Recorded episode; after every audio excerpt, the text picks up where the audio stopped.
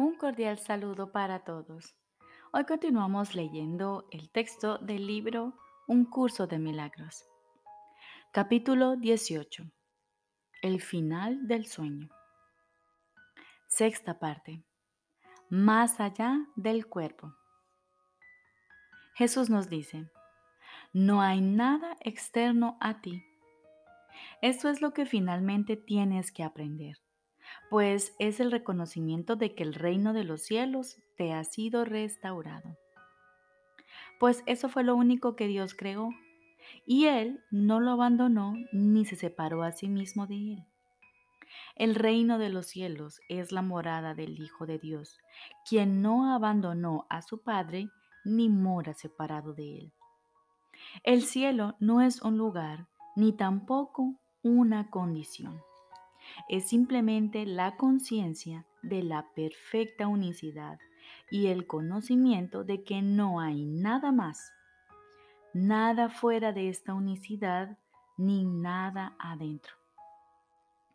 ¿Qué otra cosa podría dar Dios sino el conocimiento de sí mismo?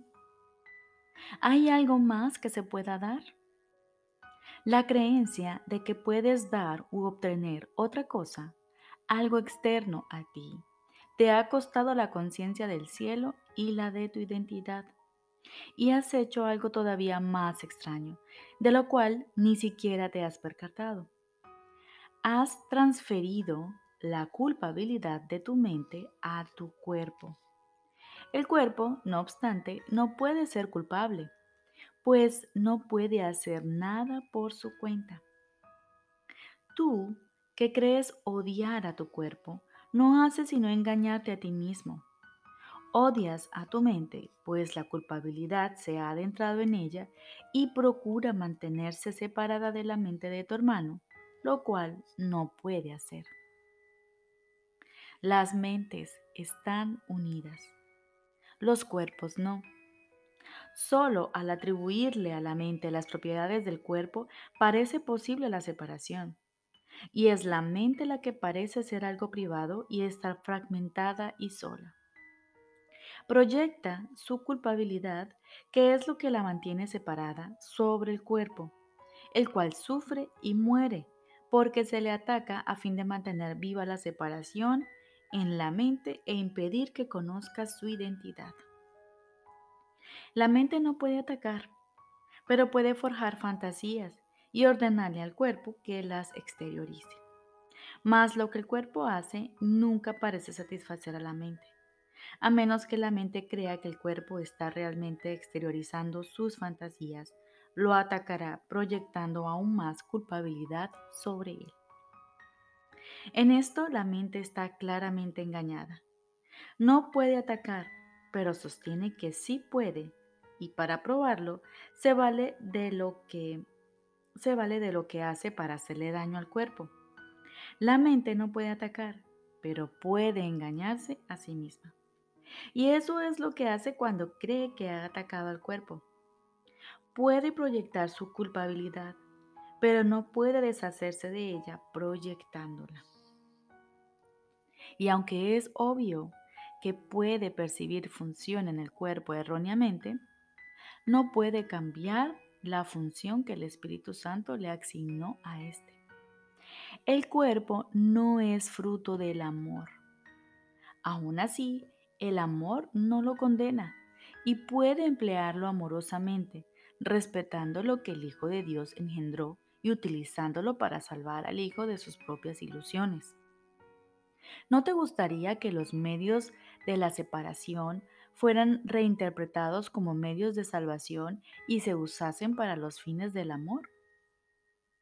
¿No le darías la bienvenida y le prestarías tu apoyo a este intercambio de fantasías de venganza por tu liberación de ellas? La percepción que tienes del cuerpo puede ser ciertamente enfermiza, pero no debes proyectar eso sobre él, pues tu deseo de hacer lo que no tiene la capacidad de destruir sea destructivo no puede tener ningún efecto real.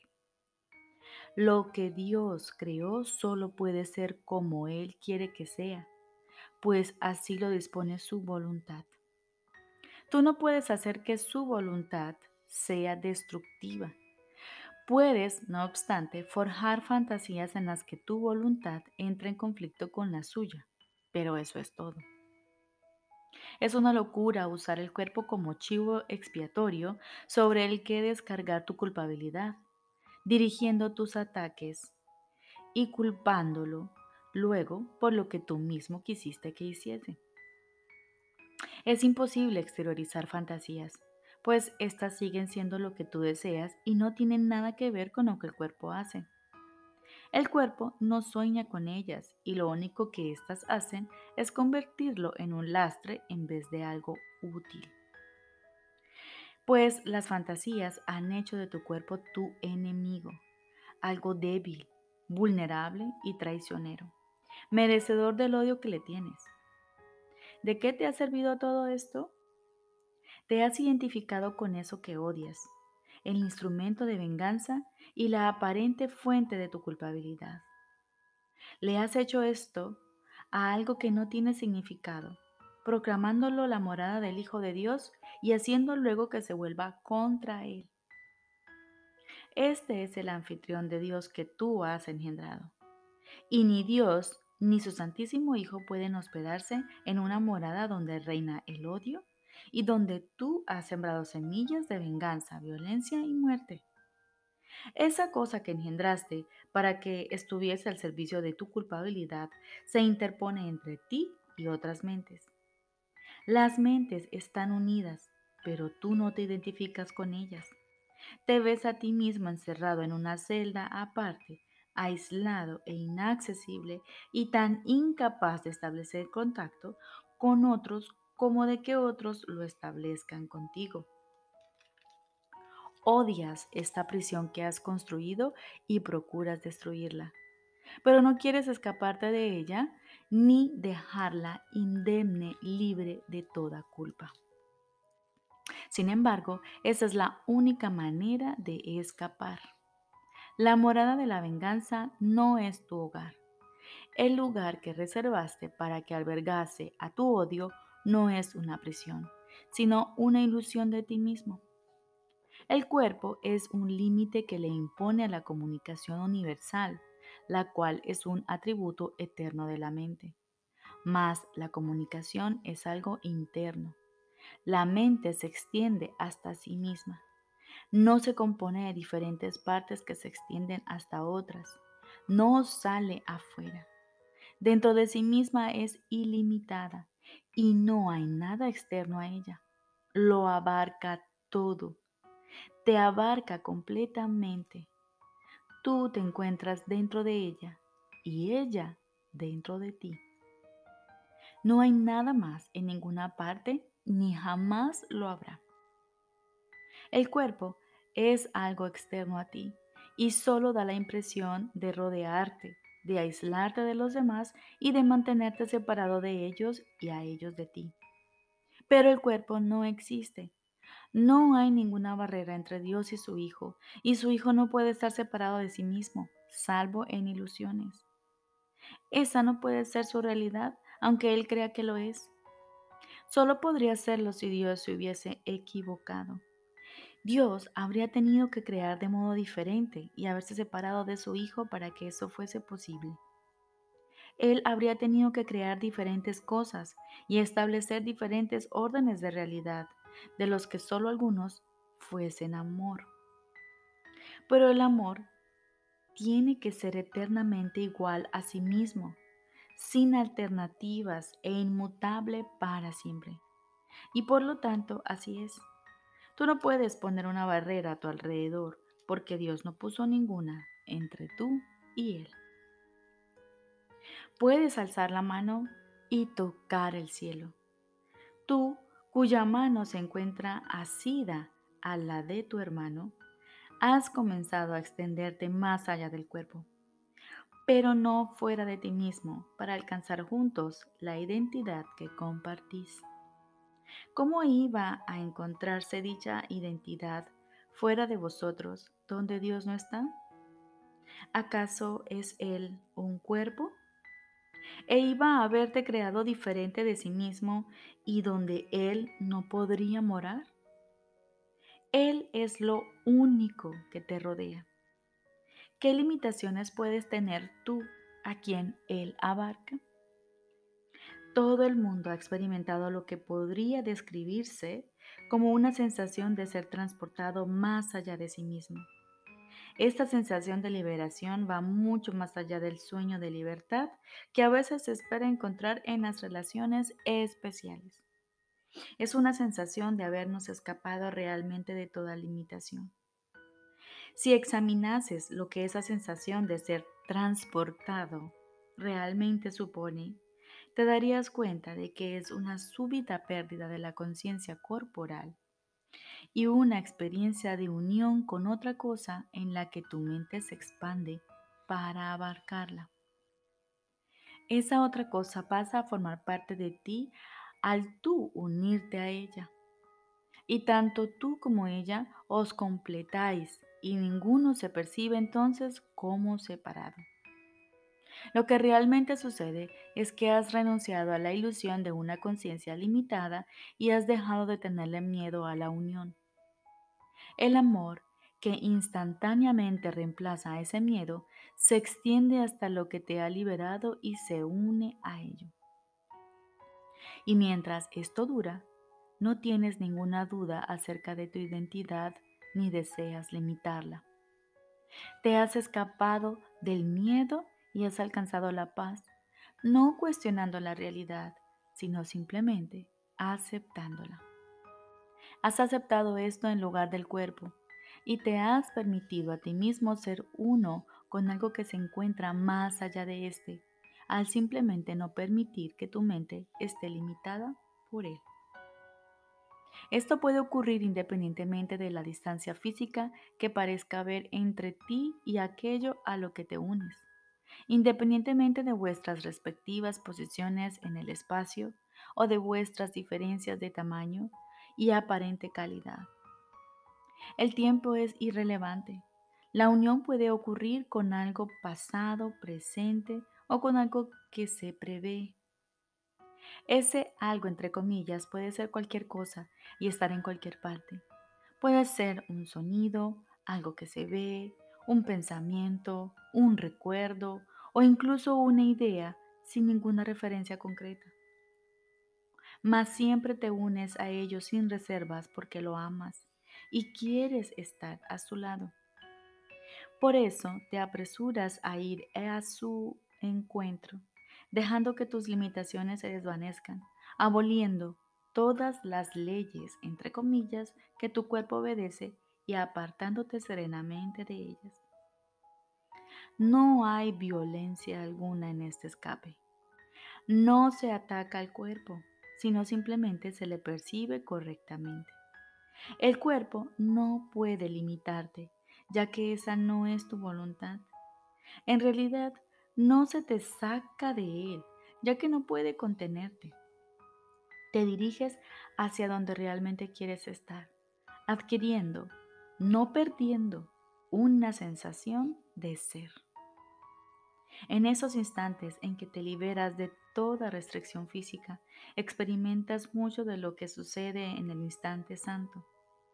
Un levantamiento de las barreras del tiempo y del espacio, una súbita experiencia de paz y alegría. Mas por encima de todo, pierdes toda conciencia del cuerpo y dejas de dudar acerca de sí, todo, de si todo esto es posible o no. Es posible porque tú lo deseas. En la súbita expansión de conciencia que tiene lugar solo con que tú lo desees, reside el irresistible atractivo del instante santo. Te exhorta a que seas tú mismo en la seguridad de su abrazo. Ahí se te libera de todas las leyes de la limitación y se te da la bienvenida a la mentalidad receptiva y a la libertad. Ven a ese lugar de refugio, donde puedes ser tú mismo en paz no mediante la destrucción ni mediante un escape, sino simplemente mediante una serena fusión. Pues la paz se unirá a ti allí sencillamente porque has estado dispuesto a abandonar los límites que le habías impuesto al amor y porque te uniste a Él allí donde mora y donde te condujo en respuesta a su dulce llamada a que estés en paz.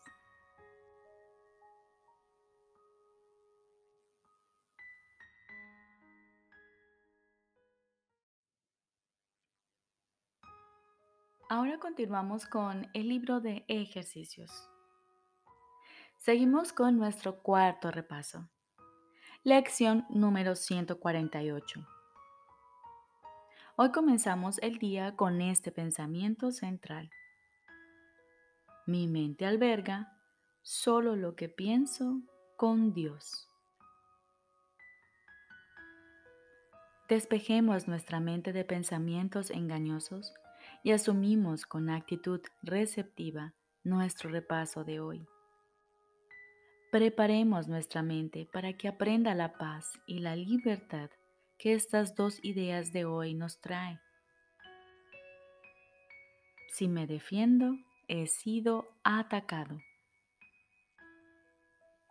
La enfermedad es una defensa contra la verdad. Repito, si me defiendo, he sido atacado. La enfermedad es una defensa contra la verdad. Luego cerremos los ojos y repitamos estas ideas dentro de nosotros. Si me defiendo, he sido atacado. Y dos, la enfermedad es una defensa contra la verdad. Aquietemos nuestra mente y escuchemos la voz de nuestro Padre y recibamos con gozo su regalo, su mensaje de amor. Y en el transcurso del día, cada vez que el reloj marque la hora, traemos a nuestra mente este pensamiento central.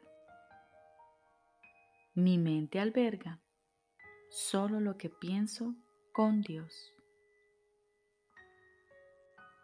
Recordemos. Lección número 148. Mi mente alberga solo lo que pienso con Dios y tiene estas dos ideas de repaso. Si me defiendo, he sido atacado. La enfermedad es una defensa contra la verdad. Les deseo un feliz día.